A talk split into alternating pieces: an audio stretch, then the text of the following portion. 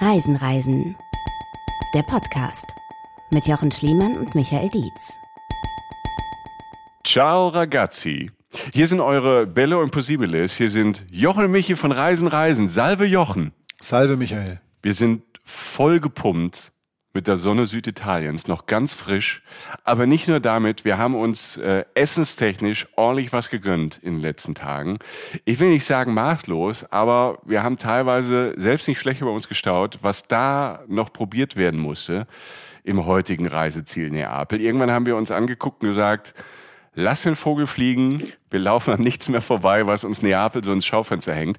Aber bevor ihr jetzt sagt, oha, haben äh, Jochen und Michi das große Fressen in der Version 2022 nachgespielt? Nein.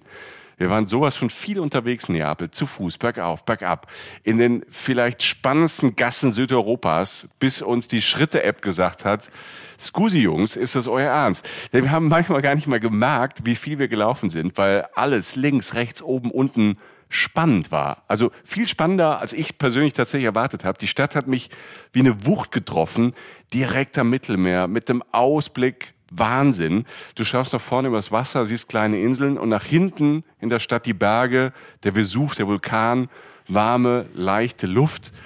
Ihr merkt, ich bin drauf. Jochen, wie ging es dir? Wie, was hat das mit dir gemacht? Ähm, Gerade so die ersten Eindrücke von Neapel. Ja, du hast es ganz gut getroffen. Also ich war auch ähm, völlig weggeblasen und bin es tatsächlich jetzt auch immer noch. Also ich denke wahnsinnig gerne an diese Tage zurück. Ich habe ähm, vorhin auch mal äh, nachgeschaut, wie der Pizzaladen, auf dem wir nachher kommen, heißt. Und ich wollte sofort wieder genau die Pizza essen. Ich wollte nicht Pizza essen, ich wollte die Pizza essen. Und du hast, sagst es eigentlich ganz richtig, weil wenn man richtig reist, gibt es ja auf einmal keine Probleme mehr. Und das ist wirklich so. Du, mhm. du isst ohne Ende und du baust aber auch sofort wieder ab, weil du alles sehen willst und einfach nur verbrennst. Sei es im Herzen, im Kopf oder halt in den Beinen.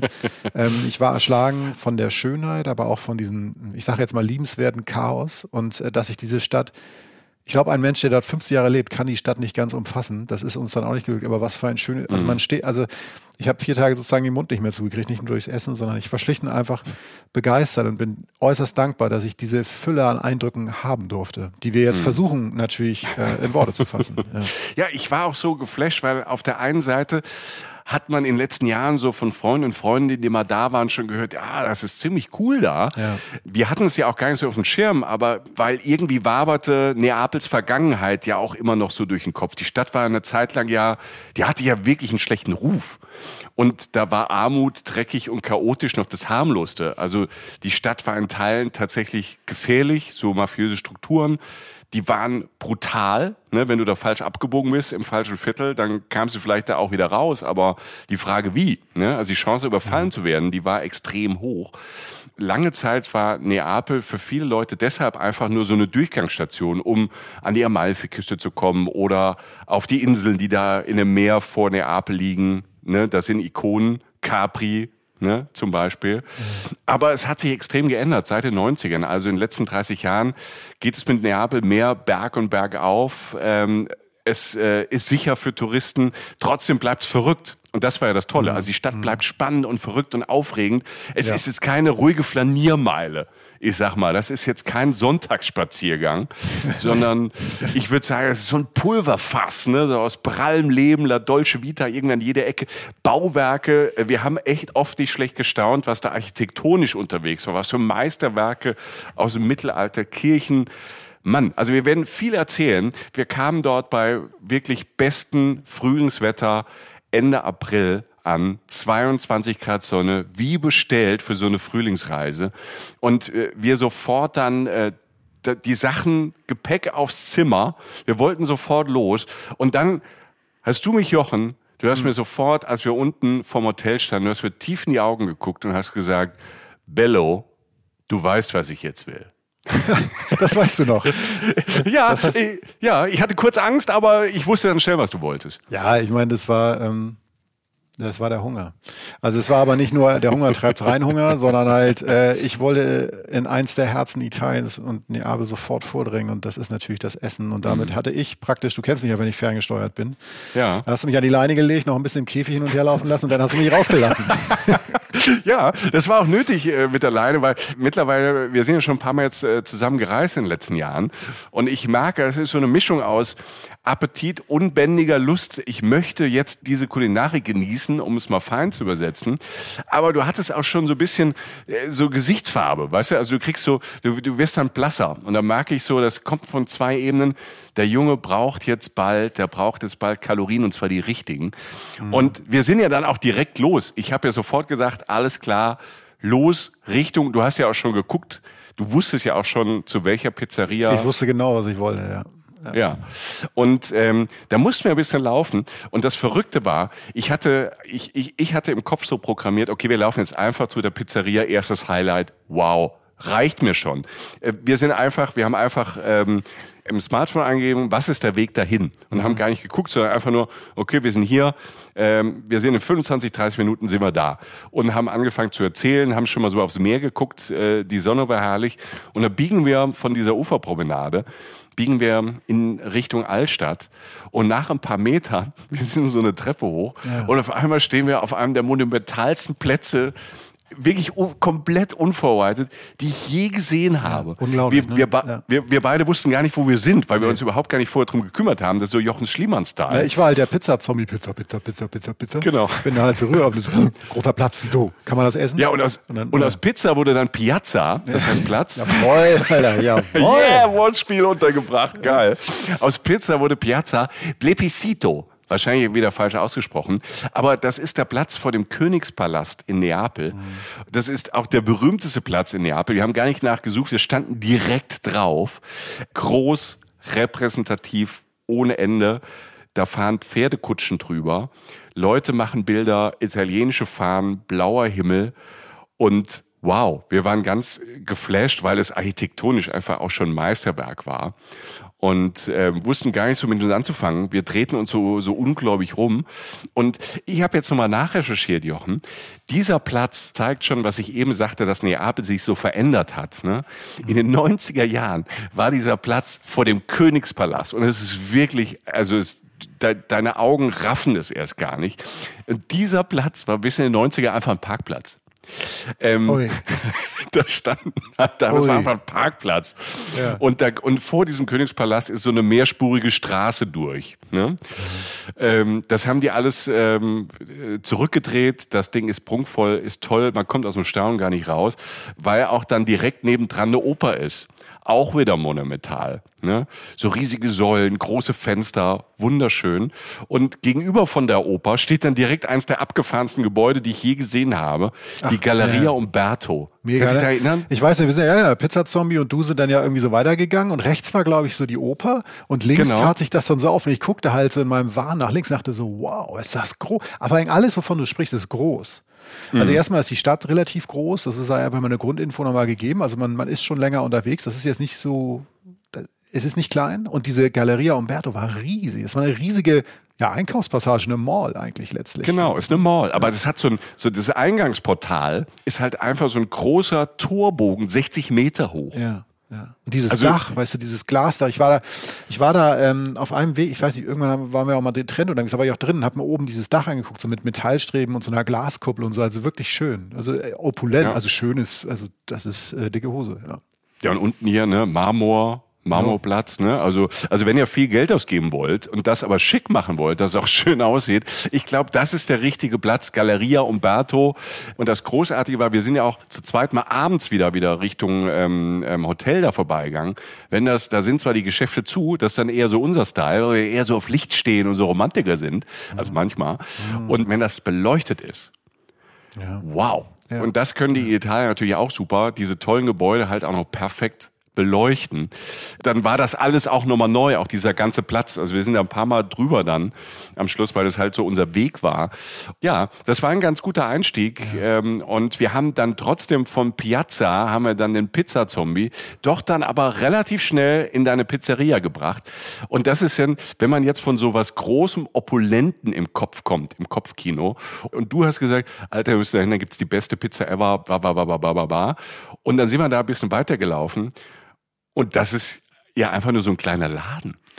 Ja, ist es total. Wir sind ja nach diesem Feuerwerk der Architektur, diesen großen Formen, sind wir halt irgendwann so in die Stadt so eingedrungen. Das weiß ich noch. Also wir sind so ein bisschen an der Straße noch lang und da war für mich so, habe ich vielleicht gar nicht, gar nicht so erzählt, aber da war für mich so dieser klassische erste Spaziergang durch die Stadt komplett, weil du hattest erstmal diese tollen Eindrücke, die du, du gerade geschildert hast, aber halt auch dann irgendwann diese Reizüberflutung, wo du denkst so, wow, was ist hier eigentlich gerade alles los? Ne? Diese gewisse Hitze, es war halt nicht heiß, aber es war schon warm. Dann halt der Verkehr, ne? also Vespas, Autos, Leute überall. Ne? Die ersten Straßenüberquerungen in Italien sind ja auch ein Abenteuer. Ne? Also so. Jochen, Jochen Schliemann, äh, großartig, ne? Schon Hunger? Pizza-Zombie. Ja. Und dann kommen von links und rechts Vespas. Noch die Angst dazu in den Augen, weil ich nett war, habe ich es nicht fotografiert. Es war auch vorsichtig. Ich meine, ich weiß ja, ich habe ja sogar äh, Hanoi in Vietnam überlebt äh, in dem Verkehr. Das wundert mich nach der Erfahrung. ja, ersten Vietnam auch. Also die, haben, die, Ja. die fragen sich heute noch, wie das passieren konnte. Da gibt es immer noch einen Feiertag wahrscheinlich, einen gesetzlichen. Ja, genau. Und so eine Büste von mir. Nee, aber das ist, ähm, äh, das hat, das hat alles funktioniert. Aber es war genauso dieser Moment, als wir da so ankamen, äh, an dem Ort, von dem du da sprichst, äh, wo ich so dachte, jetzt, jetzt reicht's für den ersten Eindruck. Also es war okay, aber es war dann schön, irgendwie eine Abwechslung zu haben. Aber davon, von dieser Spannung und Entspannung lebt ja viel beim Reisen. Und letztlich kommst du irgendwann an, äh, bei diesem Laden, ich wieder, wir hören gleich auf, darauf hinzuweisen, dass wir nicht die besten Aussprachegötter sind der Welt, aber L'Antica Pizzeria da Michele. L'Antica Ja, da Pizzeria da Michele. Michele. Ja, genau. Ja. So. Genau, also praktisch nach dir benannt. Ähm, Ja. So sieht's aus. Also für mich, wie gesagt, einer der absoluten Hauptgründe für einen Besuch in Neapel ist tatsächlich die Pizza gewesen. Das klingt banal, aber das ist es halt nicht. Neapel ist die Wiege der Pizza und die UNESCO hat sogar die neapolitanische Pizza 2018 zum Weltkulturerbe erklärt, Leute. Ja? Also zum Mitschreiben. Recht. Genau. Zu Recht. Absolut, absolut. Das können wir vorwegnehmen. Also zum Mitschreiben, wir machen hier Kultur. Knallharte Recherche, kein Spaß, ne? eisenhart, eisenhart. Und eine der absoluten legendärsten Pizzerien war halt die, zu der ich uns dann als Pizzazombie geführt habe, diese Pizzeria da Michele. Kleiner Laden, wie du schon sagtest, schlichtes Schild, weiß mit roten Lettern einfach draufgeschrieben der Name, davor so ein kleiner Pulk Leute. Ne? Und grundlegende Info, man hat zwei Möglichkeiten in dem Laden oder vor dem Laden. Man kann die Pizza mitnehmen und auf der Straße essen oder reingehen. Und wir sagen ganz klar, spätestens nachdem wir da gegessen haben, geht rein, Leute, denn wir sind auch reingegangen und es war richtig. Denn erstens für diese 360-Grad-Erfahrung dieses Ladens ist es schon mal sehr wichtig und finde ich auch entscheidend, so dort drin zu essen. Dazu gleich noch mehr. Das Zweite, wenn man diese Pizza, die wir da bekommen haben, aus der Hand essen würde, und wie gesagt, die wird ja oft in Italien nicht geschnitten, sondern einfach gefaltet, ich spätestens würde danach aussehen wie ein expressionistisches Gemälde mit viel Rot. Denn äh, eine Du Pizza... würdest aussehen wie angeschossen, ey. Das, also, äh, dir wäre die, wär die Soße wahrscheinlich äh, vom Mund bis, bis in die Schuhe gelaufen. Eigentlich letztlich passt zum Pizzazombie. Also ich, ich würde praktisch wirklich so aus, wenn man das Bild so weiterspielt. Ähm, Die Pizzen dort sind sehr soßig, sagen wir mal so. Also Nummer holen, kann man davor machen. Immer wieder der Tipp, antizyklisch handeln, sprich jetzt nicht zwingend mittags um 13 Uhr oder halt zu den Stoßzeiten, steht ja auch im Internet, wann die so sind, dahin, zu ge- dahin gehen. Pizzazeit ist sowieso immer. Wir waren so nachmittags da, glaube ich, aufgrund der Anreise. Und wir standen- 15.30 Uhr, perfekte Zeit. Also es waren, wir mussten nicht lange warten. Ey, was das 15 Minuten gewesen sein oder so. Ja. Also es war irgendwie, also es ging wirklich schnell vorbei, weil du ja auch viel zu gucken hast drumherum. Ja, und dann gehst du rein. Da nimmst du erstmal diesen Laden wahr. Das ist erstmal ist ein funktionaler Laden gewesen, also weiße Wände, viel, glaube ich, auch gekachelt aus dem Erinnerungsprotokoll. Ja, Sehr- gekachelt. Also wenn ich mal ganz ehrlich bin, Ja. du kommst da rein, also es war ja wie so, du hast ja schon vorher gesagt, wir müssen da hin, hier da Michele und so, Riesending. Vorher dachte ich, okay, ich werde wahrscheinlich dran vorbeigelaufen und drin, drin ist erstmal, hast du erstmal Trinkhallenatmosphäre. ja, Sorry. es ist, es ist, ich sag ja, funktional halt sozusagen. Also Kannst weiße du Wände- ausspritzen abends mit dem Karcher, weißt du, Aber, so aber wirklich, ja, ja, stimmt. eigentlich. Also weiße Wände, unfassbar hohe Decken tatsächlich, aber Mhm. Raum fast quadratisch. Wie gesagt, nicht sehr schick. Rechts geht, glaube ich, noch so ein weiterer Essensraum ab. Das habe ich in meinem Rausch gar nicht mehr so mitgekriegt. Ist korrekt. Aber vor allem halt kahl, schlicht und Neonlicht auch noch. Also wirklich pragmatisch die ganze Geschichte. So ein paar Bilder hängen so verloren an der Wand. Dunkle kleine Holztische. Ähm, jeder Gast kriegt so eine Papiertischdecke so. Also auch nicht gerade sehr äh, romantisch. Klarer Blickfang, ganz klar dieser Steinofen am Ende des Raumes. Ne? Also dieses riesige Ding. Ne? Ja, und die Karte, sag ich mal, ist relativ schnell erklärt. es gibt vier Pizzen. Ja? Also erstmal Marinara, also Tomaten, Oregano, Knoblauch, Öl, ohne Käse sozusagen. Margherita, Tomaten, Mozzarella, Öl, Basilikum. Dann gibt's noch so eine andere, die war mir schon wieder zu experimentell. Nein, also Kosaka äh, oder Kosaccia, weiß ich nicht genau, Tomaten, Pecorino, Öl, Basilikum. Und für die Entscheidungsschwachen wie uns, ne, die dachten, Essen meines Lebens, gibt's die Marita und das ist eine halbe Margherita und eine halbe Marinara. So. So. Beide Klassiker Das sind nicht die, die sich nicht entscheiden, das sind die Schlauen. Das sind die Schlauen für die richtig Best of both worlds, weißt du? für die, für die richtig Schlauen unter uns sei erklärt, das ist richtig schwer zu merken. Alle Pizzen kosten 5 Euro. Auch der Preis, ne? Für das, was wir Ja. da erlebt haben, unfassbar. Also jedes Museum kostet mehr, nichts gegen Museen. Aber gut, wir haben Marita genommen, äh, also diese, diese Kombi-Pizza. Und, und Ja. als wir so warten, ich weiß nicht, wie es dir ging, ich habe mich da dann so das erste Mal umgeschaut nach dem Bestellen und äh, guckte mir dann so an, wie die das so machen. Ne, weil man kann das ja alles sehen, diese Fertigungsstraße da, ne, von den zwei, drei Personen, die das gemacht haben. Der eine hat halt den Teig gearbeitet, also hat den so ein bisschen ausgerollt und, und irgendwie auseinandergeweitet und so und dann bestrichen, Tomatensoße, hat er den Käse beziehungsweise alles das, was auf die jeweilige Pizza rauf soll, raufgetan. Und dann wurde das in diesen unglaublich großen Steinofen mit der relativ kleinen Öffnung geschoben. Ne? Und die Flammen loderten da so drin rum. Also du hast das ja wirklich abgekriegt. Witzigerweise war es gar nicht so heiß in dem Moment, weil wir ja wirklich genau in diesen Ofen reingeguckt haben, rechts von uns. Ja, also äh, ich, die Zeit war gut gefüllt. Ich sag mal so, die klaren Regeln für eine neapolitanische Pizza gibt's halt. Ne? Also es gibt ein bestimmtes Mehl, was du nimmst. Es gibt eine bestimmte Feuchtigkeit, die der Teig haben soll. Also wirklich das prozentual fast abgemessen. Hefemenge, Dünne des Bodens, aber auch klare Tomatenvorgaben, Käsevorgaben, Temperatur des Ofens so um die 430 Grad. Oben dann noch ein bisschen heißer, aber unten, wo es gegart wird, dann sogar das Holz für den Ofen ist relativ klar reglementiert. Ne? Und wenn du dann diesen Vorgang siehst, diese, diese Handgriffe, die Ja. das belegen, das ist, das ist ein Weltkulturerbe. Absolut. Und ich finde ja auch, wenn man so drauf ist wie die, ich habe ja diese, diese Papierdecke, habe ich ja gezockt. Ne? Die hab Hast ich hier du? Hast du tatsächlich- Ja, ich habe das Ding mitgenommen, weil ich es so großartig fand. Äh, da Michele ist von 1870. Jo. Ne? Und seit 1870 ist der Laden ungefähr so. Wahrscheinlich haben sie die Kacheln irgendwann mal ausgetauscht.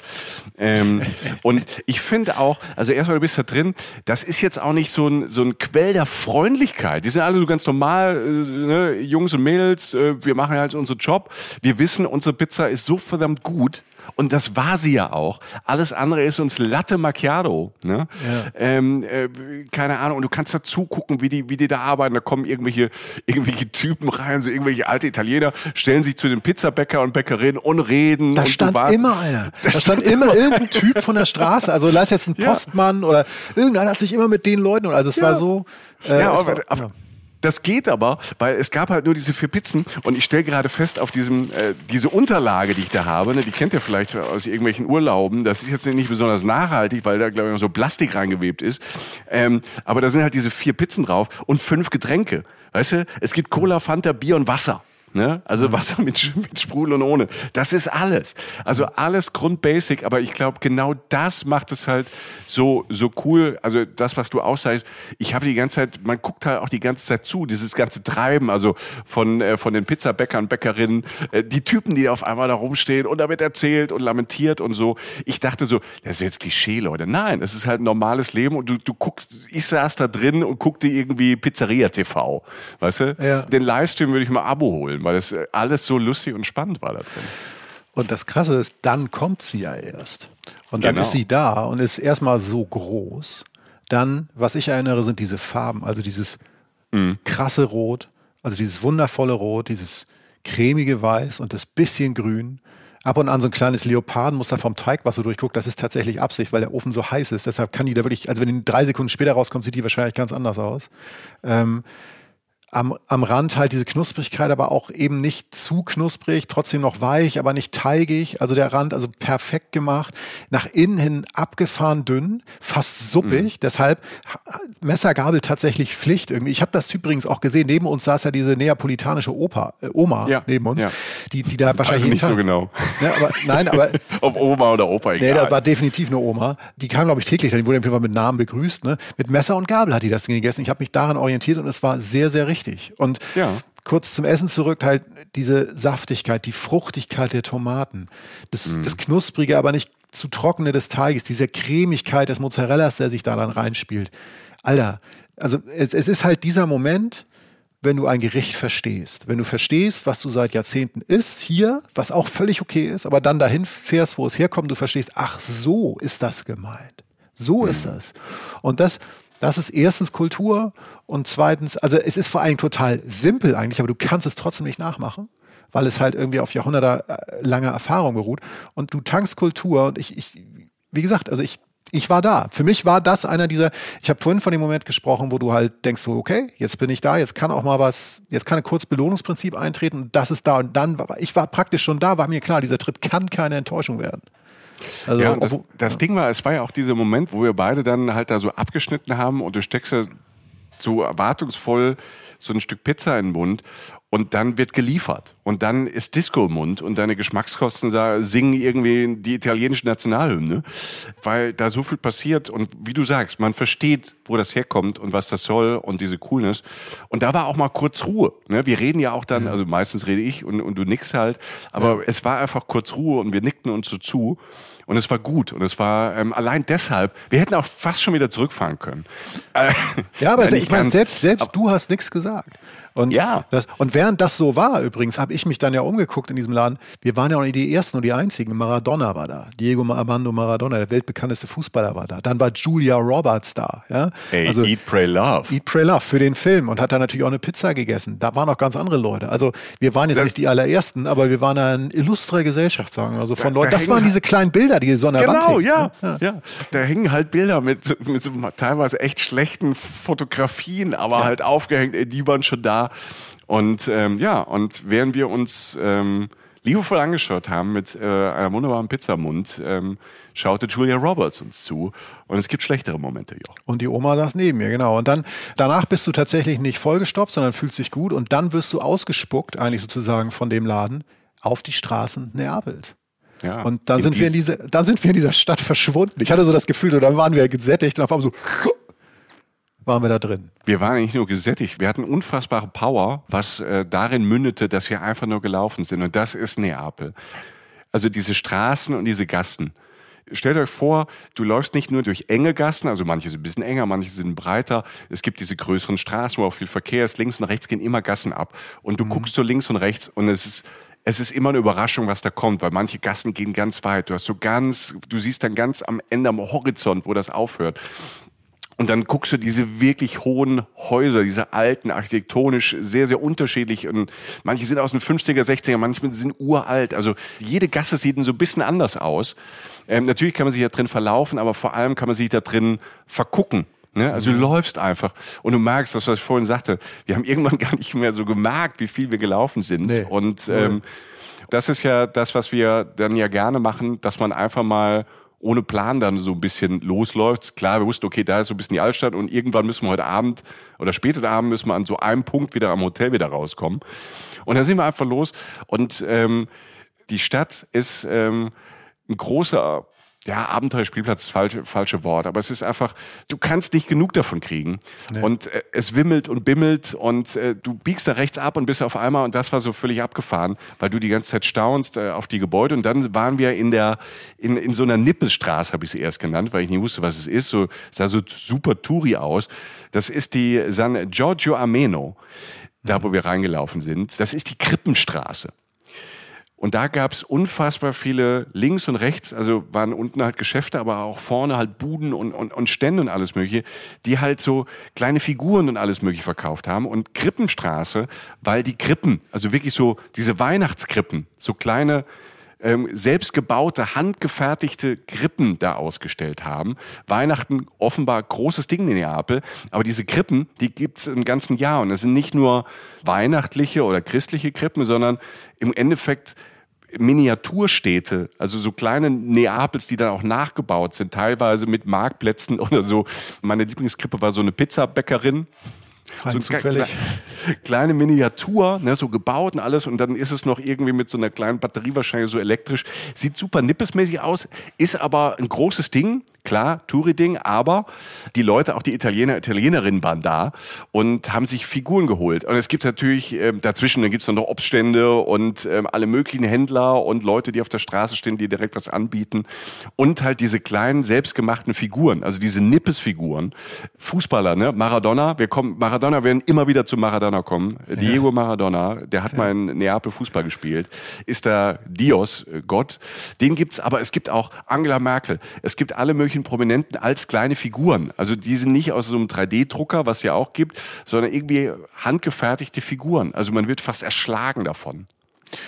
Ja, das ist interessant, weil äh, wie unterschiedlich, wir sind nebeneinander gelaufen, ne, für alle Leute da draußen. Und ich habe, also ich weiß, dass das so war, aber ich bin da gar nicht in die Materie gar nicht so tief eingedrungen, weil ich wie immer noch wie so ein völlig durchgeflasht von, äh, von dieser Stadt halt so mit eher so nach oben so geguckt habe und, und mhm gar nicht, also wirklich die, diese, diese Versch ich, mir fehlen auch die Worte, wie dir gerade sozusagen, so diese verschwenderische Welt, durch die wir da durchgelaufen sind, ne? diese, seien es jetzt die engen Gassen, die bunten Häuser, diese Wäsche, die überall hängt, teilweise über die Straße mhm. und so. Davon konnte ich nie genug kriegen. Ich erinnere mich an das, an das Viertel, beziehungsweise an diese Straße, aber vor allen Dingen halt auch so an diese unglaublich vielen Abzweigungen, an die Mopeds, die an sich an mir vorbeigedrängelt haben. Weißt du, da war noch einmal so, da ist so ein Ding, da gehen wir fast schon hintereinander, weil wir gar nicht nebeneinander passen. Da ist so ein Moped an uns vorbeigefahren. Irgendwie. Ja, aber das Moped ist nicht einfach an uns vorbeigefahren und es hat 60 km/h drauf gehabt. Ja, mein Gott, waren die schnell, ne? Und dann, dann hält er aber auch an und unterhält sich kurz am Gemüsestand mit dem Verkäufer oder an der Haustür und redet kurz mit der Oma, die da drin sitzt und Fernsehen guckt. Und dann mhm. rast er halt weiter. Ne? Also so überall und alles viel zu viel, um es aufzunehmen. Wie du schon sagtest, diese langen Straßenfluchten. Manchmal siehst du den Golf von Neapel, also das wirklich das, das Meer da hinten oder den Vesuv, ne? diesen Vulkan, der über der gesamten Stadt thront irgendwie. Dann kommen irgendwo kleine Treppen, kleiner Platz und so weiter. Das heißt, ich bin ähm, das ist sogar für mich interessant, was du gerade gesagt hast, weil ich wirklich noch desorientierter, voller Freude durch diese kleinen Adern dieser Stadt halt permanent geirrt bin und wirklich das erste Mal tatsächlich erst Ruhe fand, als ich in eine Kirche reingegangen Weißt du noch, als wir in diese eine Kirche reingegangen sind? Auf einmal, du kommst aus irgendeiner Gasse raus, gehst über einen Platz und auf einmal stehst du in so einem völlig ruhigen, wunderschön, opulent gestalteten, mhm. reichen, goldenen Gotteshaus und hast fünf Minuten denkst du so, wo ist das Geräusch? Es ist mhm. auf einmal ganz ruhig. Und dann wieder raus ins Chaos. Und dann ging es wieder weiter. Und ähm, das ist Aber das ist Europa, Alter. Also das ist ja. so, ne, nochmal. Also geil. Gerade dieser Moment, also das, ich glaube, das war die Basilika Santa Chiara, war das, glaube ich. Weiß ich jetzt nicht äh, ganz genau, aber auf jeden Fall war diese Kirche, ähm, fällt mir jetzt auch gerade wieder ein, das war so abgefahren, weil draußen halt Pump, Pump, Pulsier, Pulsier, ja, Pulsier, ja. machen die Tür auf, machen die Tür zu.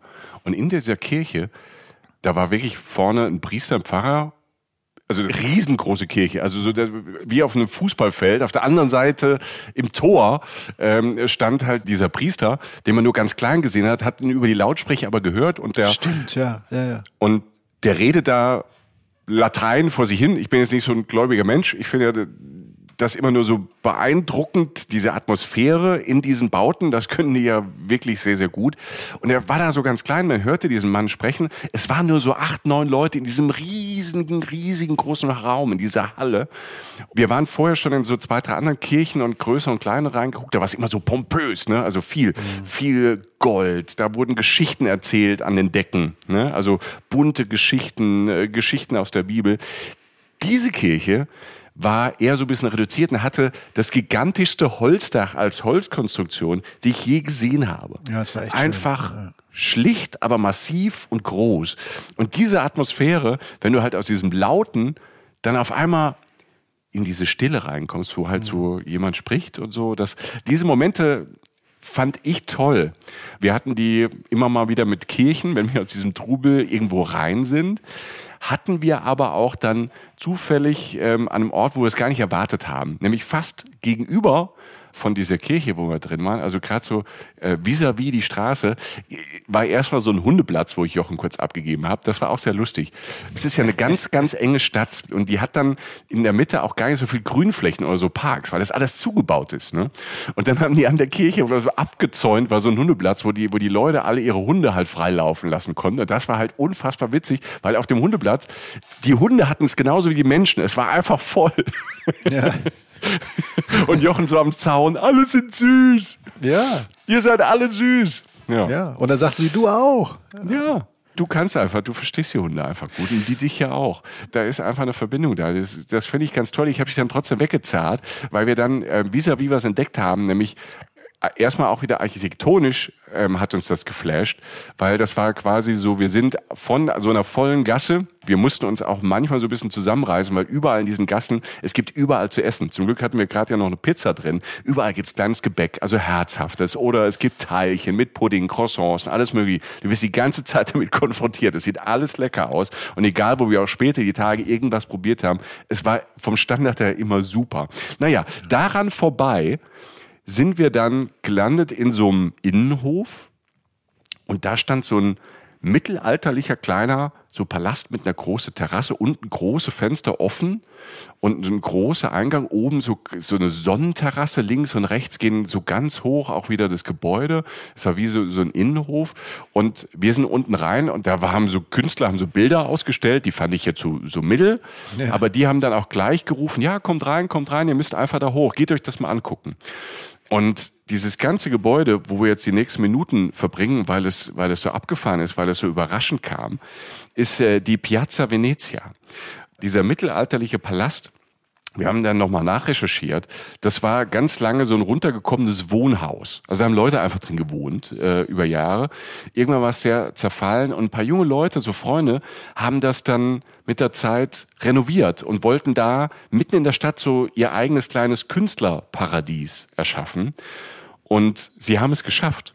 Ja. Also wir sind da rein, so eine ganz enge Treppe hoch und dann gehen überall so große und kleine Räume auf, wo Künstler, Künstlerinnen dann weiter Dinge ausstellen, wo es einfach Plätze gibt mit, mit Sofas drin, auch ganz schön geschmackvoll eingerichtet, wo man sich hinsetzen kann man kann sich treffen. Da sind ähm, Vitrinen aufgestellt, alles ist offen, man kann einfach frei da drin rumlaufen kann immer wieder durch diese großen monumentalen Fenster, wenn man die, man kann die so zur Seite aufmachen, so diese großen alten Holzfenster, kann immer wieder auf den Hof gucken und ähm, geht da an der Bar vorbei und dann merkt man irgendwie, ach, da hinten ist wieder ein bisschen mehr Licht, da geht's nach draußen. Da sind wir aber durch einen Raum gekommen, um nach draußen zu gehen, wo auf einmal, es war so ein Raum, der war ein bisschen kleiner, aber wieder extrem hoch, Marmorboden, rot, die Wände gestrichen und da stand ein Klavier. Mhm das war halt so einfach das Klavier, da kann sich jeder dran setzen und spielen. Zum Glück war besetzt, sonst wären wahrscheinlich wir zwei Idioten äh, dahin ähm, und hätten mit vier Händen Ding Dong, die Hexe ist tot gespielt. Ding Dong, die Hexe ist tot, die Hexe ist tot, die Hexe ist mag tot. Mag kein Brot und mag kein Brot. Äh, aus welchem äh, Film? Herr Weder Laden, das Quiz? erste Mal leer gewesen. Für mich die Quiz? nackte Kanone, ganz ehrlich. Ja, ist die nackte Kanone. Erster Teil. Und ähm, wir standen da und da vor, war eine vor Frau. Dem Klavier, vor dem Klavier lag ja auch noch ein Hund. Genau, war, dieser Weil diese Frau da, die spielte, eine junge Frau, spielte Klavier, das war echt schön. Das war wirklich, es war so das i-Tüpfelchen auf dieser gesamten Szenerie, die Michael da beschrieben ja. hat. Und dann lag da so ein ruhiger, schwarzer, relativ großer, aber alter und friedlicher Hund. Und äh, was für ein Bild. Was für ein Bild. Wir haben es in dieser Stadt wohlgemerkt. Ne? Also, ja. Und man hörte von diesem ganzen Lärm da draußen gar nichts mehr. Man hörte dann dieses Klavier, die Frau spielte und sang. Es war toll. Der Hund lag da. Wir haben es mal kurz dazugestellt. Sie musste ein bisschen lachen. Und dann kam das Highlight erst. Also das war schon alles irgendwie, wow, wo sind wir denn jetzt? Und dann sind wir durch diesen Klavierraum in den Garten dieses Gebäudes. Und wir haben ja auch jetzt sehr pulsierend und schnell erzählt die ganze Zeit, weil das auch so pulsierend war und es so viel zu erzählen gibt. Und dann stehst du nicht in der Kirche, da ist man Ruhe gewohnt, das sind dicke Mauern und das ist irgendwie so ein abgeschlossener Bereich. Aber dann treten wir in diesen Garten ein. Ich höre von dieser Stadt nichts mehr, ich höre Vogelgezwitscher. Ich höre das Klavier noch im Hintergrund. Ich sehe, dass in diesem Garten stehen ganz viele Bäume, Orangenbäume, Feigenbäume. Und dazwischen sind so kleine Nischen gebaut, wo so schöne Möbel stehen. Auch mal so Schaukelmöbel, ein Schaukelstuhl oder so eine, wie heißen die, so eine Hollywood-Schaukel, mhm. wo du dich hinsetzen kannst. Guckst du auf diese, da hängen dann wirklich einfach Orangen rum, weil halt so ist, nichts Besonderes. Äh, so ein kleiner Orangenheim. Du guckst auf einen riesig großen Feigenbaum, auf alte Bäume, die, die spenden so Schatten. Und da saßen wir auf einmal, guckten wieder auf die andere Seite dieser großen Dachterrasse, wo diese tollen Terrakotta-Töpfe stehen mit Blumen drin und Sträuchern, was auch immer. Und wir sind tatsächlich in einer Oase mitten in der Stadt. Ich fand es total angenehm da, weil du hast diesen, diesen Künstler, Künstlerin-Flair so ein bisschen klischeemäßig gehabt. Irgendwie habe ich das Gefühl gehabt, alle haben geraucht. Ähm, der Hund nicht. Der Hund nicht. Sonst haben irgendwie alle draußen irgendwie so ein bisschen geraucht. Äh, junge Leute, ältere Leute. Es war so bunt gemischt, alle total entspannt, freundlich, nett. Ähm, die Atmosphäre war zum Platzen toll. Ja, und dann bist du ran an die Bar und hast dir einen, Espresso bestellt oder einen äh, Cappuccino. Wobei ein Cappuccino, habe ich ja gelernt, äh, nach zehn trinken wir in Neapel keinen Cappuccino mehr. Ne? Da trinken wir nur noch einen äh, Petit Café, also einen Espresso oder einen Kaffee. Naja, und, oder halt einen Spritz. Ne? Also oder halt einen Spritz. Wollen wir nicht so tun, wollen wir nicht päpstlicher sein als der Papst, um bei religiösen Bildern zu bleiben. Da hat bei dir auch öfter mal so Orangenes aus dem Handgelenk geblitzt. Schon am frühen Nachmittag. Das hast du schön gesagt. Man muss den Tag ja nehmen, wie er kommt. Ne? Also, ja, ich trinke ja abends gern Wein, aber das hat mich dann so gepackt, dass ich dachte, jetzt mal ein Spritz und lieber Jochen, ich habe dich ja auch gesehen, einen Spritz trinken. Und ähm, da kommen wir gleich noch drauf. Jochen hat äh, auch ein bisschen Spritz entdeckt, aber nicht hier den Classic. Also ich habe erstmal einen Classic getrunken, also hier Aperol Spritz, so sieht auch noch toll aus. Ne? Also die, ich, ich trinke das hier eigentlich so gar nicht, aber da habe ich es einfach getrunken, weil die anderen entweder Kaffee oder Spritz getrunken haben. Und dann sieht er toll aus wie diesem Orange, stand in der Sonne äh, vor, vor diesem Orangenhain. Ähm, und vor diesen, vor diesen Möbeln. Es ist irgendwie alles schön. Es, es wird einem auch fast schon zu viel. Ja, und man genießt das. Und du hast so einen Spritz, da kommen wir später dazu, auch mal abends probiert, aber halt einen ganz anderen, der auch ziemlich flashig war. Ähm, es gibt nämlich, das habe ich gelernt, noch viel mehr Spritz als halt diesen einen Spritz. Ja. Und das ist da eine große Nummer. Den Limonspritz. Ja. Oh, ja, der war, der, der, war gut. Aber wir kommen vielleicht erstmal, wenn wir da wieder rausgehen, zum nächsten Heiligen der Stadt, oder? Soll ich, soll ich mal yeah. kurz, mal, weil unser Spaziergang führte uns dann tatsächlich dahin, zu dem eigentlichen, nein, so darf man sehen, zu einem der Heiligen dieser Stadt, äh, den Pi Maradona, Diego Armando Maradona, mhm. der einer der größten Fußballer aller Zeiten. Ne? Also es gibt den Piazzetta Maradona, im spanischen Viertel ist der. Ja, da sind wir hingelaufen. Von dieser Piazza äh, Venezia sind wir dann ins spanische Viertel gelaufen. Unbemerkt. Mir wurde es immer erst danach mitgeteilt weil ich so geflasht war von der Umgebung. Auf jeden Fall, äh, irgendwann kommst du aus diesem, dieser ganzen Szenerie, ne, die, die wir da gerade schon beschrieben haben, diese Enggassen, Wäsche, überall. Ich weiß nicht, wie viele Balkone es gibt. Ich glaube, jede Wohnung da hat einen Balkon in Neapel, also unfassbar viele Balkone und so. Und wie gesagt, alles sehr lebhaft, klein, eng, super. Ach toll, äh, die Leute reden, die Leute reden auch über die Balkone. Das, ja, das fand ich super. Wir sind ja durchgelaufen, da guckst du da oben, da hörst du Stimmen so. Da sind die Leute reden ja wie Nachbarn halt. Ne? Also dann guckst hoch, im fünften Stock ist gerade hier, die haben irgendwie gerade Beef und im dritten Stock ähm, wird ein bisschen geflirtet. Das war toll. Ja, ja, und irgendwann kommst du da raus. Also ich will das fast gar nicht Platz nennen, aber es heißt halt Platz. Ne? Also äh, relativ kleiner Platz. Äh, und da prangt halt an einer Wand halt dieses, äh, ja, manche sagen Graffiti, manche sagen Wandgemälde von Maradona, äh, mitten im allertiefsten Neapel. Also nicht am exponierten Platz Platz, sondern wirklich mitten, mitten, mitten, mitten, mitten drin. Und es taucht halt einfach auf. Und ähm, aus diesem Ort, an dem das gezeichnet wurde, ist so eine Art Pilgerstätte entstanden für diesen Spieler, für, für Maradona. Also halt da gibt es unendlich viele Poster, die dort kleben, Sticker an Wänden, auf Verkehrsschildern, auf Türen, Schals, Bilder, Blumen, die niedergelegt werden, Huldigung, Zettel, Briefe an diesen Überfußballer. Das ist schon extrem. Und ähm, das weitet sich auch aus auf die Häuser drumherum. Also wenn man sich nach oben geguckt hat, dann so in diese Flucht nach oben, diese ganzen, ähm, diese ganzen Hochhäuser, die sich da so hochranken, da hängen dann ähm, auch Maradona-Wimpel oder sonst was. Da hängt auch ähm, eine argentinische Nationalflagge, was ja auch schon, wir sind in Italien wohlgemerkt, mhm. Maradona war ja Argentinier. Und überall ist dieser Mensch und um diesen Platz rum und es wächst so ein bisschen so in die Stadt rein von dort aus. Und der Hintergrund ist einfach der, ich mache es jetzt relativ kurz. Maradona ist 84 nach Neapel gegangen, war damals schon guter Fußballer, aber wurde dort fast zum Heiligen. Denn der SSC Neapel, der Fußballverein. Man kann übrigens auch ins Stadion gehen. Leute, guckt einfach nur im Netz nach, wenn ihr den kommt. Vielleicht ist da ein Spiel, es, es, ist nicht immer ausverkauft. Guckt euch italienischen Fußball an, sei nur kurz nebenbei bemerkt. Maradona ähm, war für die Leute dort, und Michael hat es ja umrissen, halt, diese Stadt war nicht immer gut dran und es ist auch nicht die reichste Stadt, es ist der Süden Italiens. Es war die Hoffnung auf mehr und es war halt eben die Hoffnung darauf aufzuschließen zum reichen Norden. Also halt Turin, Mailand und so weiter. Das ist ja bis heute letztlich so ein bisschen so in Italien das Gefälle. Mhm. Maradona als Argentinier kam aus ähnlich armen Verhältnissen und hat genau das geschafft. Also SSC Neapel wurde unter ihm zweimal Meister, was kurz vorher unfassbar schien. Das war eigentlich nicht möglich. Es war eine Sensation. Das wäre, als wäre in Deutschland, würde Kaiserslautern äh, deutscher Meister werden. Was ja auch passiert ist in, in der Zeit. Also ja. das war verrückt. Also so ein Underdog, also wirklich eigentlich chancenlos, kein Geld und irgendwie hat dieser Mann es geschafft, sich einem, und die Mannschaft drumherum und dieser Verein halt Meister in Italien zu werden.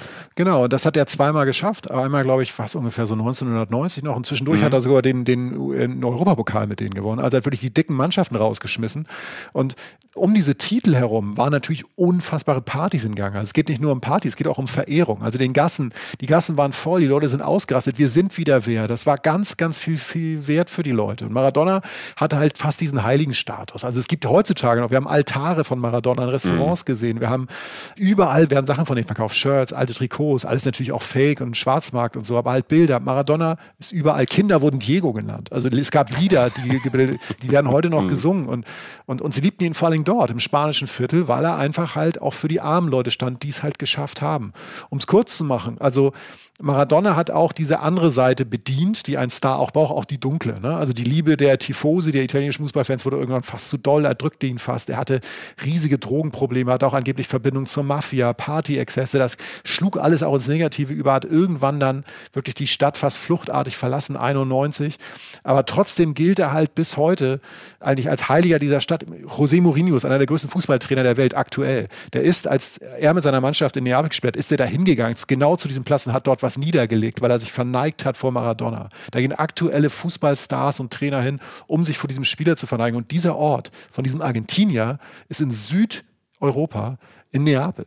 Das war ein ganz, ganz aufgeladener, toller Ort. Also irgendwie, man mag, muss den ja nicht heilig heißen, diesen Menschen, aber es war auf jeden Fall, es war tatsächlich, ja, ich fand es schon toll. Ja. ja, ich fand dieses ganze spanische Viertel, also wir sind da so abends, so am frühen Abend, es war gerade noch hell, es war so Dämmerstimmung und die Leute kamen auch so, ähm, man hat so gemerkt, die Leute kamen so von der Arbeit auch nach Hause.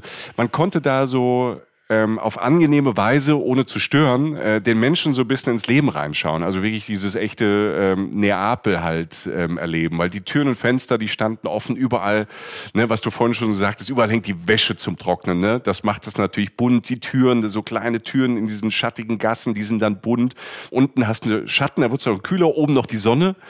Und diese Fluchten, ne, man kann manchmal weit schauen, Mofas, Autos, wo du auch denkst, wie wollen die jetzt da durch? Aber sie schaffen es, die Leute wissen, was sie machen. Ja. Ne?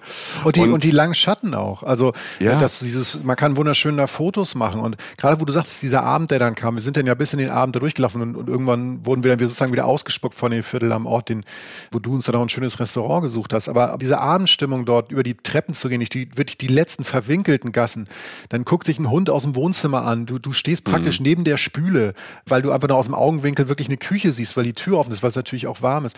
Das ist schon toll. Du kommst sehr nah ran und wenn du dich vernünftig verhältst, drängst du dich nicht auf. Viele grüßen dich auch, wenn sie aus der, aus ja. der Tür rausgucken oder so.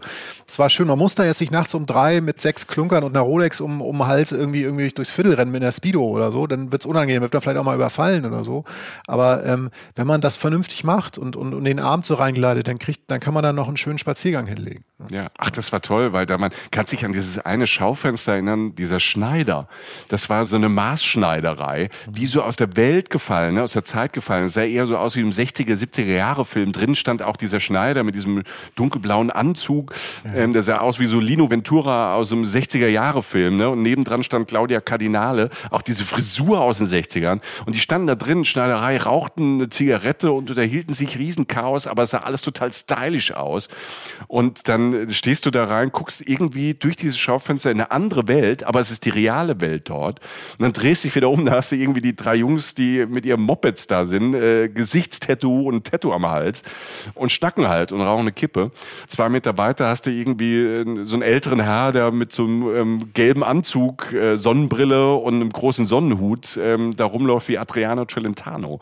Also ich fand das mega spannend da. Also das kann ich nur empfehlen. Spanisches Viertel, so gegen Abend, äh, kurzer Sonnenuntergang, weil da kommen so viele Welten zusammen. Also das war sehr, sehr eindrücklich. Und wir sind da durch und du hast gesagt, und auf einmal, und das ist dann auch Neapel, es liegen so viele Welten nebeneinander.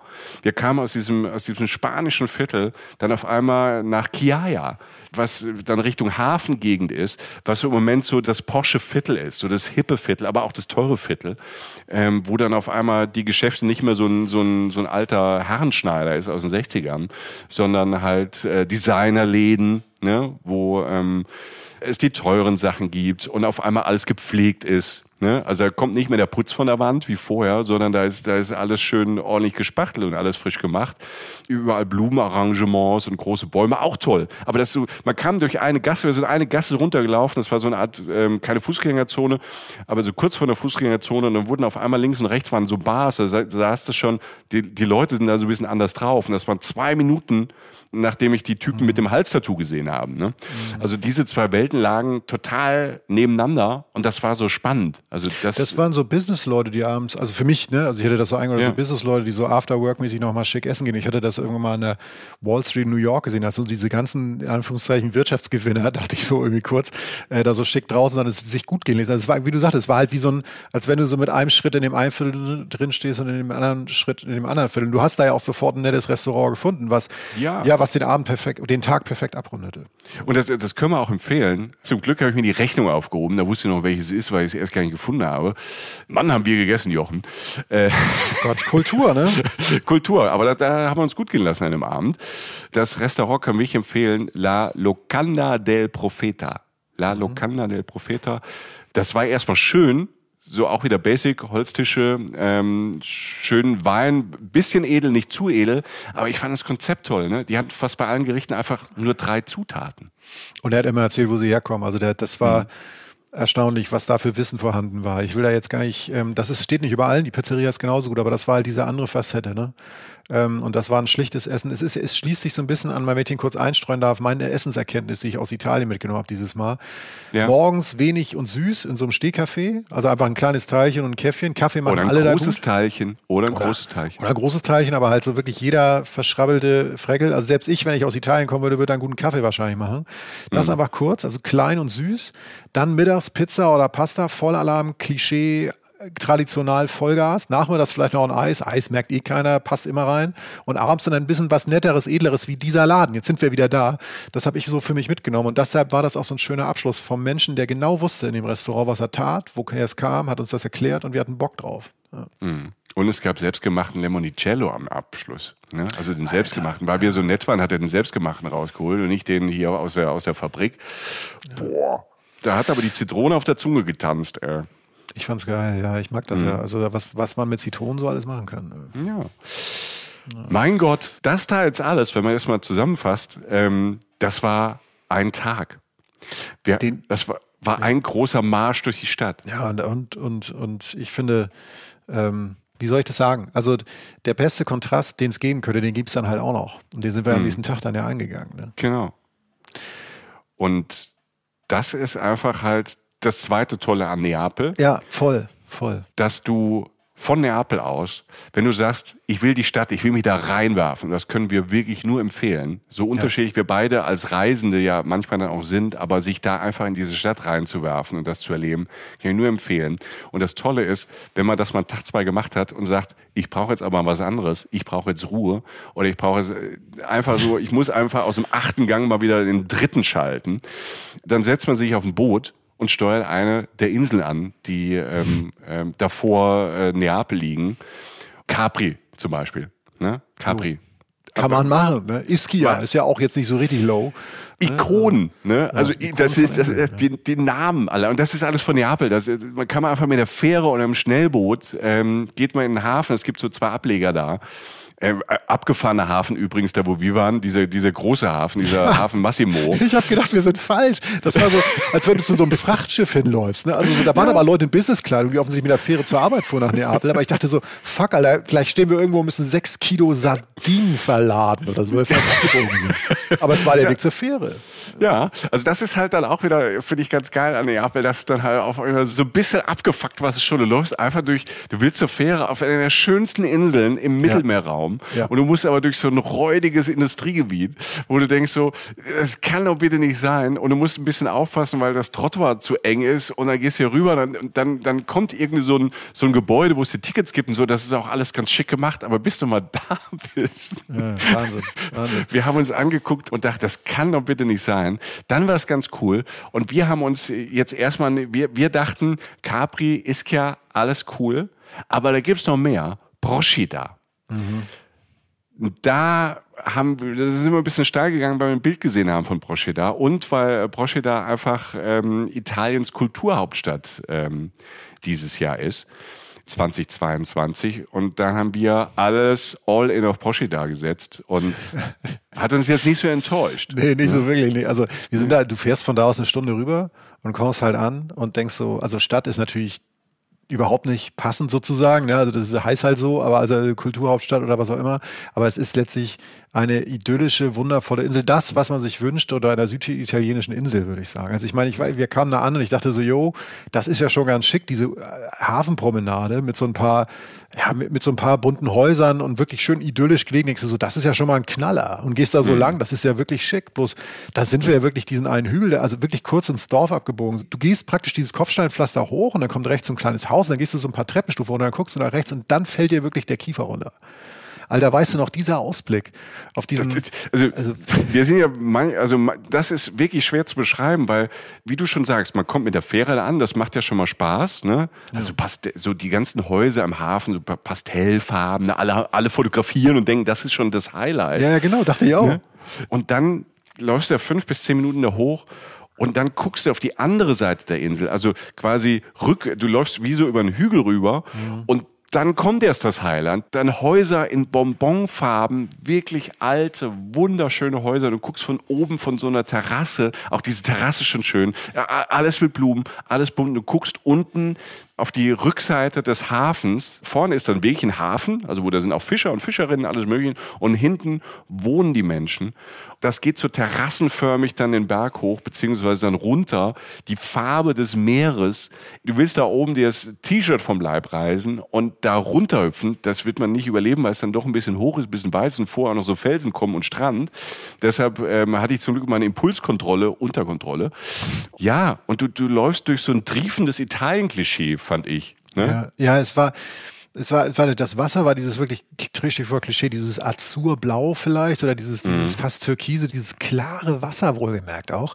Dann kam mal diese Promenade, weiß ich, 100, höchstens 100 Meter lang und dann diese Häuser, genau, und in diesen Farben, gelb, weiß, orange, blau, alles leuchtete, strahlte, war hell natürlich auch wegen der Hitze wahrscheinlich, den sie sonst ausgesetzt sind, also Umständen geschuldet, war es einfach ein wunderschöner, pittoresker Ort, da könnte man 36.000 Gemälde von malen und mhm. würde es trotzdem nicht einfallen können. Es war wunderschön und wenn man da durch diese Gassen geht, äh, auf dieser Insel, dann kommt man immer wieder zu solchen Ausblicken oder du kommst mal zum Ausblick, wirklich, wo du wirklich nur den Golf von Neapel siehst, das Mittelmeer und dann die schönen Inseln, die da hinten wie so eine, äh, nicht wie eine Perlenkette, aber halt immer mal wieder eine Insel so im Wasser ist, dann dieser leichte Dunst auf dem Wasser durch die Wärme, die Sonne, die dich wärmt. Es ist wirklich, ich meine, wir, nochmal, wir kommen aus Neapel, ne? Also mhm. fünf Minuten zurückspulen, da ist halt noch ein Mofa auf meinem Kopf vorbeigefahren. Und dann bist du halt da und bist eine Stunde weit weg und kannst da allein schon wieder irgendwie ein ganzes Buch drüber schreiben über diesen Ort. Also wunderschön. Wir sind ähm, quasi von dem Hafen auf die andere Seite der Insel gelaufen. Ja. Halbe ja. Stunde, Stunde. Ne? Das ist das keine, ja, ja, das war nicht weit. Keine große Insel. Und du läufst da an, an, der Straße entlang und dann, klar, da hast du auch mal ein schnelles, äh, schnelles Mofa, was an dir vorbeifährt. Aber dann hast du halt ich finde ja immer diese kleinen Lädchen super. Ne? Du hast natürlich auch den Touri-Laden, wo du irgendwas Italienisches kaufen kannst oder irgendwelche Gewänder mit Zitronen drauf und so. Ne? Also ähm, wollte ich Jochen eins kaufen, aber war in seiner Größe nicht da. Aber ähm, ich finde ja diese kleinen, diese, diese Lebensmittellädchen und du hast ja dann diese ganzen Produkte von da, ne? Von ne, immer wieder Zitronen, Zitronen, Orangen, Orangen, Orangen. Zwischendrin, da, weißt du noch, als wir vor diesen, diesen, den, den rotesten Erdbeeren, die, die ich je gesehen habe, gestanden haben. Mein Gott. Ne? Die ja, waren so rot, die sahen aus, als würden würden die vor Freude direkt im Mund platzen, wenn man sie isst. Ne? Also diese Geschäfte, also diese Alltagsgeschäfte, da sitzen die Leute, sitzen halt völlig völlig entspannt, trinken ihren Kaffee, tratschen und, und dann kommst du aus diesem, diesem quirligen Neapel-Style, du kommst auch sofort runter, läufst auf die andere Seite der Insel, zwischendrin immer wieder so kleine Paläste, Häuser, wo man davor steht und sagt, so, ich will jetzt hier wohnen. Ich äh, laufe da jetzt rein und sage denen, sie müssen gehen, ich bleibe. Ja, also ich habe die ganze Zeit, als, als wir da entlang gelaufen sind und mal, dann mal kurz Ruhe waren, wir nicht geredet haben, man träumt sich dahin und ich habe mir sofort vorgestellt, boah, hier leben, du hast diese Ruhe und du hast immer die Möglichkeit, in einer Stunde bist du drüben in Neapel. Wow, es gibt wesentlich schlechtere Plätze auf dieser Erde als äh, Proscheda, diese Insel.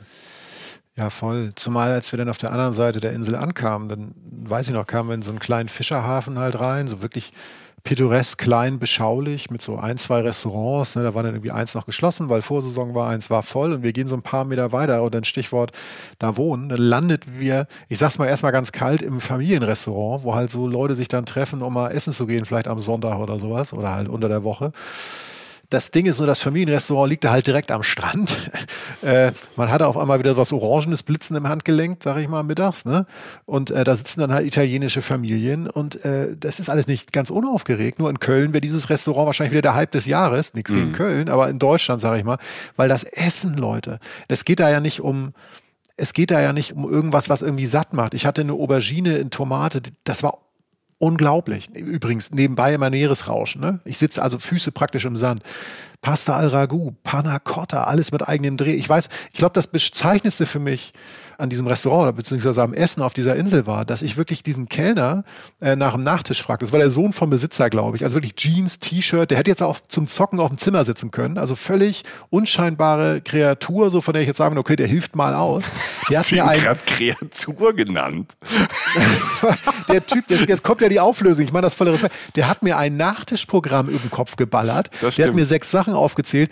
Den Mann musst du einen Orden verleihen. Der hat mhm. das ohne ab. Der hat mir Sachen erzählt. Dieses Panacotta mit so einem eigenen Twist, dann in Süditalien, das mehr, also Leute, wir stellen auf Instagram leider und bei Facebook leider auch Foodporn-Fotos rein, also wir stellen ihr, auch Essensfotos rein. Ihr werdet uns hassen und wir sind da, wir sind da durch Zufall gelandet, weil das, weil das andere Ding zu war, sind wir halt das, einfach ja. rumgelaufen am Strand, ja. ähm, fast auch ganz alleine, weil es ist ja noch so, ne, ist toll, Vorsaison, Ende April, Anfang Mai, perfekt dahin zu fahren, es ist warm, man kann so schon ein bisschen, wenn man will, ins Wasser, wenn man mutig ist und da ist da niemand. Ne? Da ist niemand, das ist, und das, genau, die Umstände haben uns dahin geführt. Und da kann man es vielleicht auch noch mal kurz einführen, was ich mir auch noch neben diesem äh, Essenstipp da, wie man den Tag gestalten kann, zum Beispiel auch noch einfließen lassen kann. Denkt an die Offseason. Denkt aber auch selbst in der, in der Hauptsaison oder auch in der Offseason an die Tage unter der Woche. Also das hat mhm. sich wirklich so, Neapel ist gut besucht, ist eh schon eine recht volle Stadt. Die Insel ist, ähm, äh, man merkt langsam, wie schön das da ist, neben Capri und Ischia natürlich. Also das heißt, immer wenn ihr die Chance habt, am Wochentag oder halt auch von mir aus Vater im Winter hin auf die Ecke,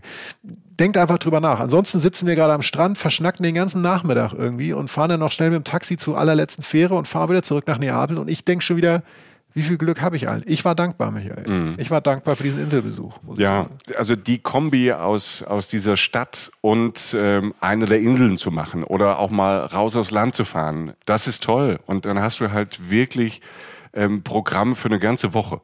Ne? Also das, man kann Neapel und Umgebung und mit, mit den Inseln, man kann ja auch mal auf der Insel über Nacht bleiben und die noch ein bisschen erkunden. Man kann da wandern gehen. Voll. Ne? Wassersport noch so als Thema. Und was wir diesmal gar nicht geschafft haben, weil es so viel war, eine Unendlichkeit an Museen die es da gibt, an spannenden Museen, wenn man sich für Kunst interessiert, ähm, wenn man ähm, sich, ne, Pompeji ist in der Nähe, wenn man, wenn man sich für sowas interessiert. Amalfi-Küste ist in der Nähe. Das sind alles Tagesausflüge, die man machen kann. Äh, werden wir auch mal eine Folge drüber machen, ähm, über äh, das Umland drumherum, weil das muss eine eigene Folge sein, die Amalfi-Küste. Und ja. du hast dann auch noch das kommt auch noch dazu. Nicht nur das Umland und sag mal, die, die Altstadt und so ein bisschen die, die schickere Neustadt und die Inseln, sondern hast du auch noch so ein bisschen mittlerweile ist es fast so ein bisschen Vorstadt, ne? wo du auch noch warst, da war ich gar nicht mhm. dabei. Du warst nämlich auch noch oben. Es gibt ja noch ein oben in Neapel. Ja, es gibt noch ein oben. Wir machen das jetzt relativ knapp, um einfach viel unterzubringen. Aber der Stadtteil heißt Vomero, mit V geschrieben, Vomero. Und liegt, wie gesagt, das auf dem, auf dem Hügel, der genauso heißt. Ne? Und mhm. äh, du fährst da, kannst da zum Beispiel mit einer Seilbahn hoch, kannst aber auch hinlaufen zum Castel Sant'Elmo. Erstmal ist da, das Kastell selbst ist toll, aber du hast einen fantastischen Ausblick über diese Stadt. Also ähnlich wie gerade auf diese schöne Insel, nur halt mal 80 auf ganz Neapel. Ne? Wie sich das so, diese Stadt vom Golf von Neapel, vom Blauen Meer wirklich ins Gebirge oder in die Berge, in die Anhöhen so reinfrisst. Ein wunderschöner Überblick, ja, über dieses riesige, liebenswerte Chaos, würde ich mal sagen. Ähm, hinten ist über alles überragend der Vesuv, dieser Vulkan, der halt das alles prägt. Ne, das darf man auch nicht vergessen. Eine wahnsinnig schöne Kulisse. Und du hast daneben an dieses Mittelstandsviertel, das halt auch noch dazugehört, äh, Vomero halt. Das ist einfach, das ist ein nettes kleines, man hat das Gefühl wie so eine kleine, wie so ein Kleinstädtchen. Und ich sage nur zwei Namen. Erstens Osteria Donna Teresa. Ich glaube, die haben nicht mal eine Internetseite, weil da, glaube ich, nur Leute arbeiten, die kein Internet haben. Also völlig unscheinbarer Familienbetrieb. Uns hat da so ein Opa reingewunken und hat gesagt, naja, also so, so ein bisschen nett so reingewunken. Der hat noch im Betrieb mitgearbeitet, Familienbetrieb, gibt's seit über 100 Jahren. Da habe ich eine Pasta auf den Tisch geknallt bekommen wie in der Kantine, aber es war Stark. die beste, die ich hatte. Weißt mhm. du, es war fantastisches Essen. Da gab's noch irgendwie einen zweiten Gang, wo ich zwischen zwei Sachen wieder nur wählen konnte. Also sehr, sehr pragmatisch, sehr, aber voller Liebe. Die italienische Familie, die halt mitarbeitet und so weiter. Um die Ecke ein tolles Café, Café Mexiko, da kannst du einen fantastischen Kaffee trinken, wie überall, aber der war halt noch mal eine Spur besser. Dieses Essen in dieser Osteria hat, glaube ich, 30 Euro für zwei Personen oder gekostet. Also wirklich klein, mega, sucht die kleinen Läden, macht die Augen auf, guckt, wo Leute sitzen, wo Einheimische sitzen und essen. Das ist selten schlecht, das ist eher hervorragend, weil eine italienische Küche halt nicht nur fein ist, sondern auch noch dieses Bodenständige hat. Guckt euch nach sowas um. Ich weiß nicht, wer, wer will, in der Stadt, sucht den einzigen Banksy in Italien. Der hängt auch mhm. in so einer Touristraße. Gehen fast alle dort rein vorbei. Der ist Madonna with a Pistol. Den habe ich, äh, ah, der, der okay. hängt da. Ja. Der, der, ist da tatsächlich in einer der Touristraßen, neben so einem Maradona-Stand fast sozusagen. ähm, gehst du hin und denkst, was ist das denn? Hups, da ist er. Dann gibt's die äh, ja, die Promenade hast du schon erwähnt, die fast aussieht wie in Havanna. Eine Sache, die ich noch sagen wollte, war, da gibt es eine U-Bahn-Station, die heißt Toledo. Und da gibt es so drei Rolltreppen tief, tief in die Erde. Die U-Bahn ist sehr tief da. Also es ist alles so wirklich, also meine Güte. Ne? Also alles Nehm, nehmt den Fahrstuhl oder die Rolltreppe. Wir haben es einmal nicht gemacht. Ähm, Alter, wir, wir haben es ne? ja. gerade so ohne Sauerstoffgerät geparkt. Das war unglaublich. Da stand nur Treppe. Wir waren eine Stunde auf Treppen unterwegs. Da hatte ich dann auch diese italienische Fußballfan angelabert. Genau, der also. Typ aus Sizilien. Das, äh, für uns war das super, weil das waren äh, irgendwie junge Leute, die äh, gerade da auch zum Urlaub waren. Also Italiener aus Sizilien, die in Neapel ja. quasi so Wochenende gemacht haben. Wir haben dann ähm, irgendwie über Fußball gesprochen, aber das kam dann raus. Und die waren auch völlig fertig. Ne? Also es waren, es, es war, wir, wir, die, die Treppen gelaufen, nicht den Aufzug. Hm. Rolltreppen machen Sinn. Station Toledo ist letztlich Kunst. Also viele, viele U-Bahn-Stationen in Neapel sind so künstlerisch angehaucht oder von Künstlern gestaltet. Und diese Toledo, die kann man schwer beschreiben. Alles so blau gekachelt. Da ist ein großes Loch in der Decke. Das sieht aus wie so ein, sozusagen so ein blaues, schwarzes Loch, aus dem immer verschiedene Farben rausleuchten und so wirklich ein kleiner psychedelischer Ort so beim U-Bahn-Fahren. Und mhm. äh, das sind so kleine Sachen, die man da auch noch entdecken kann. Ihr merkt schon, das eine ist halt moderne Kunst. Das andere ist halt irgendwie die Oma im Betrieb, die die Nudeln auf den Teller knallt. Also man, man kann viel entdecken noch in, in Neapel und, und es gibt wunderschöne Ausblicke und Möglichkeiten, sich verschiedene Bilder von einer extrem vielfältigen Stadt zu machen. Und es ist eine auch wenn man möchte, eine Spaßstadt. Also ähm, Nachtleben, abends. Ja. Ne? Also da, wo wir waren, dieses ähm, Künstler, ne? Piazza Venezia, da gibt's äh, ganz ja. viele Veranstaltungen ja. abends. Da, an einem Abend ist halt Club, ist Musik, Live-Musik. Ne? Also auch dann ganz frei, offen, alle möglichen Richtungen. Also das ist wirklich auch eine Nachtleben-Spaßstadt. Äh, Spaßstadt, das ist so einfach. Spaßstadt. Wir waren abends ähm, einmal auf dem Piazza Bellini. Mhm. Und das ist erstmal ein wunderschöner Platz mit ganz vielen Restaurants und Bars drumherum. Auf der einen Seite, auf der anderen Seite einfach nur so bütchenmäßig. Ne? So Kioske ja. und überall gibt's zu essen. Und die, und, und die Leute stehen da draußen, haben einen Snack in der Hand, ähm, ein Bier, ein Spritz, ein Glas Wein, ne? je nachdem, auf was man steht. Da wird's dann laut und die Leute lachen und bunt und Menschen aus der ganzen Welt sind da, äh, ne, Leute aus Neapel sind da. Also die Atmosphäre ähm, abends, ähm, da hat's dann nochmal so in die Nacht rein äh, geschossen. Also wer da Bock hat auf Nachtleben, auf Leute kennenlernen, da ist Neapel, glaube ich, auch äh, eine fantastische Stadt.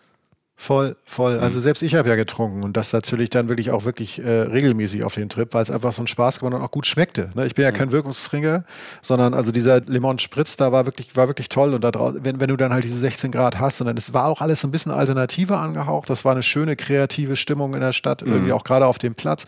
Viele Buchläden und so. Ja, pulsierendes, das ja. war schön. Man ist so, so ganz angenehm, so ist man immer durch alles so durchgeglitten. Und ähm, ich weiß nicht, ob das in mir der aufkommende Alkoholismus war, aber auf jeden Fall war es auch die Stadt. Äh, also es war, es, es war wirklich. Ähm, du, du ja. hast jeden Abend einen Spritz getrunken. Das äh, hält sich im Rahmen. Dafür, nee, das ist für mich ja achtmal so viel wie sonst. Also ja, ich habe äh, hab richtig, ich bin aus dem Sattel gegangen. Also ja. du hast mich da wirklich locker erlebt. Ne? Ist, ja, äh, ich habe dich verführt, ich habe dich vom Vater Tugend abgebracht. Ähm, du ähm, bist hoffentlich nicht auf dem Weg ähm, des, des alten Maradonas. Nee. Ne? Das oh. glaube ich nicht. Ne? Das ist nee, nicht das, gut geendet. Das ist nicht, das ist auch früh geendet. Der durfte jedenfalls mal lange nach Kuba. Genau, ähm, das ist leider auch früh geendet. Aber, aber Stichwort, Stichwort Kuba nur ganz kurz, um es ja. zu erwähnen, diese Promenade sozusagen am Hafen oder zumindest an der Küste. Ja. Da ist äh, auch das Grand Hotel Excelsior, das ist das älteste Hotel am Platz. Ne? Guckt euch das mal von außen an, da war Humphrey Bogart, Alfred Hitchcock und so, aber vor allen Dingen davor ist so eine Promenade. Die sieht aus wie der Malekon auf Havanna. Die ist auch abends echt schön gemacht. Da sitzen Leute draußen und essen. Manche Leute sitzen an der Mauer, junge Pärchen, die sich da treffen und so. Auch, und da ist so ein Vor vorgelagert. Also wirklich eine ganz andere Facette nochmal der Stadt mit sehr offen, sehr offen, sehr weiter Blick. Irgendwie das, das Meer da, dann die Inseln in der Ferne. Also auch eine ganz schöne Facette neben dem Platz, der eher so in der Enge liegt. Also man kann sich da wirklich entscheiden. Mhm. Ne? Ihr merkt, von uns gibt's äh, Doppeldaumen hoch, äh, Neapel und ähm, die Küste dazu, ist Mittelmeer dazu, Procida als Insel. Das ist, äh, war ein fantastischer Trip, den man euch nur ans Herz legen kann. Ich habe auch nochmal geschaut, äh, Neapel, da kann man natürlich hinfliegen, Ne? Man kann aber auch tatsächlich gut mit dem Zug fahren. Italien hat ein perfektes Zugsystem. Ich habe mal geschaut, äh, von München nach Neapel ist über Tag so zehn Stunden und von München gibt es auch einen Nachtzug über Florenz äh, nach Neapel. Ist man abends um acht äh, im Zug und ist morgens um zehn so rum in ähm. Neapel, mitten in der Stadt drin. Also das mega. Das ist mega. Also es gibt wirklich gute Zugverbindungen nach Italien, super Zugsystem. Kann, man kann ja auch Zwischenstopps machen. Ne? Man kann ja auch mal in Mailand halten oder in Rom. Rom ist auch nur 250 Kilometer nördlich äh, von Neapel. Kann man super kombinieren. Also die nachhaltigere Alternative wollen wir euch am Schluss natürlich auch noch ans Herz leben, weil es wirklich möglich ist. Und tatsächlich, also äh, man hat das so vielleicht Neapel als Städtetrip, so Wochenendtrip das war ne, so in Nullerjahren, als auf einmal so das aufkam, dass man von, von Freitagabend bis Sonntagabend irgendwo hin ist. Nein, ich finde, und ich hoffe, du stimmst mir zu, äh, Jochen, äh, Neapel plus alles drumherum und mit der Reise durch dieses wunderschöne Land Italien, wo ich wieder gemerkt habe, mein Gott, ist Italien großartig. Das kann man auf jeden Fall eine Woche machen. Das ist ein Wochenurlaub. Man kann einen richtigen Urlaub da verbringen. Ja, es ist, genau, es ist keine Transferstadt oder so oder so, sondern es ist, man kann von da aus ganz viele andere Sachen noch entdecken. Du hast sie gerade schon so grob erwähnt. Für die ganz Wilden kann ich noch eine Sache erwähnen, das ist Sanita, das ist das ehemalige Mafia-Viertel. Das ist so ein bisschen rougher so, da gucken Leute auch schon mal anders, aber es ist sehr, sehr spannend. Also man kann da wirklich äh, tolle Sachen entdecken, Paläste in Hinterhöfen und so weiter. Und die Unterwelt wollen wir doch zumindest noch kurz erwähnen, dass ihr Neapel auch von unten erkunden könnt. Ihr könnt es, informiert euch einfach im Netz. Es gibt ganz, es gibt eine ganze Welt unter Neapel, ein ganz anderes Neapel. Man sagt sogar das Negativ von Neapel unter der Stadt. Das gibt's auch noch. Also, wo du sagtest, eine Woche, auf jeden Fall, weil du mhm. kannst von da aus ausstechen zum Strand hin und so. Du musst nicht vom Strand den Städtetrip machen, sondern ich würde es fast andersrum inzwischen machen. Also mhm. es ist, ich bin Gott froh, dass ich das so gemacht habe und das ist Europa. Ne? Also das ist ja, du, du hast das Gefühl gehabt, du hast bist wirklich in eine Welt eingetaucht, die, die, die viel, viel abgefahrener ist als das, was man im Konserva mit so konservativen Mitteleuropa oder so verbindet. Es ist ja auch nicht Mitteleuropa. Du weißt, was ich meine, oder? Also wir waren ja, gar nicht weit ja. weg und waren doch ganz weit weg. Genau, und das hat es, mich so glücklich gemacht. Also es ist so eine, es ist so eine eigene Welt, die tatsächlich manchmal auf Proschida auch so manche Straßen haben mich an, an Südamerika oder an Mexiko erinnert. Ähm, aus, aus Hattest du auch Hochland. gesagt, ja. Ja, irgendwie, irgendwann dachte ich an San Cristobal in Mexiko, ähm, vom, vom Style her, von den Straßen her. Also es ist so eine, es ist eine eigene italienische Welt. Welt. Es ist immer Italien, das finde ich schön. Es ist, du magst, du bist immer in Italien. In diesem besonderen, mhm. ja auch, es ist ja auch ein sehr facettenreiches Land. Ne? Also das ähm, ähm, siehst du Turin, äh, siehst du Mailand, siehst du Rom, siehst du Neapel, siehst du Palermo, du bist da in fünf verschiedenen Welten und bist trotzdem ja. immer in Italien. Ja. Das ist toll und für mich war Neapel, ich war das erste Mal da, so ein richtiger ähm, Türöffner, nochmal eine neue Welt und ähm, genau das, das äh, sage ich das ja auch äh, mit der Woche. Diese Reise ist für mich noch nicht beendet. Den ersten Teil habe ich mit Jochen Stehmer gemacht und dafür will ich mich bedanken. Das waren wieder ganz tolle Tage mit dir, Jochi. Ich bin auch dankbar, das mit dir erleben zu dürfen und dass du auch den Zombie da manchmal am Halsbank angelegt hast, falls er wieder auf Essenstour war. Ich helfe, wo ich kann. Weißt du doch. Ja, du, man, man, man gibt und gibt und gibt, ich weiß. Irgendwann kriegst du zurück, Michael. Ja, ja, ja. ich kriege ich krieg unterschwellig, kriege ich genug zurück. Mir reicht das ja. Ich bin ein sehr, sehr, ich bin ein sehr bescheidener Mensch. Du lässt dich als, du lässt dir das wahrscheinlich als soziales Jahr anschreiben. Genau so. Das rechnest du alles ab. Auf ja. die Rente. Ihr Lieben, wir hoffen, ähm, wir konnten euch genug inspirieren, um Neapel mal auf eure Bucketlist zu schreiben. Wenn ihr schon da wart, und äh, das vielleicht schon in Teilen auch so miterlebt habt, sind wir natürlich gespannt, wie ihr es erlebt habt. Gebt uns gerne Feedback und sagt uns, was wir noch verpasst haben. Äh, schreibt das auch gerne bei Instagram oder bei Facebook unter die, die Post. Ne? Also für die Community, wenn jetzt jemand vielleicht sagt, oh, Neapel, da finde ich spannend. Und wenn ihr noch ein paar Tipps dazu schreibt, ähm, dann hilft das ja. Ja, das ist ja auch äh, der ja. Sinn der Sache. Dass wir zwei Vögel da vielleicht auch mal reisen, aber waren vielleicht Leute schon fünfmal da oder zehnmal, die uns noch ein paar Sachen ähm, noch dazu stoßen ähm, ähm, an Tipps. Und äh, das freut uns sehr. Also gebt uns da Feedback, äh, folgt uns gern. Wir sagen es immer dazu, Instagram, ähm, Facebook, YouTube, wir sind ja fast überall. Man kommt gar nicht an uns vorbei. ist ähnlich wie mit Maradona. Nee, ich finde immer, ich finde immer schön, dass du so bescheidene Vergleiche mit dir selbst anstellst. Danke, Jochen. Das, das, ja, wir, das fallen ja immer nur die, wir fallen ja immer nur die Großen ein, weil ich die Kleinen gar nicht kenne. Also, ähm, so, nee, also du kannst, du kannst so arrogant sein, Jochen Schliemann, ne? Ach, das war, das war eigentlich, das war eigentlich eher kleingeistig gemeint, aber Ja, ähm, auf und jeden du weißt, wie es jeden rüberkam bei mir. Ne? Ja, ne, eben nicht. So, äh, auf jeden Fall, äh, nein, wir sind keine Einbahnstraße. Das heißt, ähm, das war unser Neapel. Und äh, wenn ihr euers uns schreiben wollt oder wissen wollt, lasst es, lasst es uns gerne wissen. Wie gesagt, bewertet uns gern, gibt es gern ein Sternchen irgendwie oder 18 äh, oder äh, schreibt eine Rezension für uns in den Podcast-Portalen, wo ihr uns hört. Oder auch bei Social Media schaut vorbei. Da haben wir wirklich jedes verdammte Essen, das wir da zu uns genommen haben, fotografiert und es sieht genauso toll aus, wie es geschmeckt hat. Fast zumindest. Ähm, und diese wunderschöne fotogene Stadt mit den langen Schatten, den tiefen Straßenschluchten und all dem, äh, seht ihr da auch nochmal wieder. Kommt gern vorbei und guckt euch das an. Ja, und, selbst äh, wir sahen gut aus da. Ja. Stimmt, ja, alles stimmt. Also, so kann man es eigentlich zusammenfassen, ja. Na gut, haben wir noch was zu erzählen? Also ähm, ich würde sagen nein, aber äh, wir können noch ganz kurz auf unsere Freundinnen von äh, Geosaison hinweisen.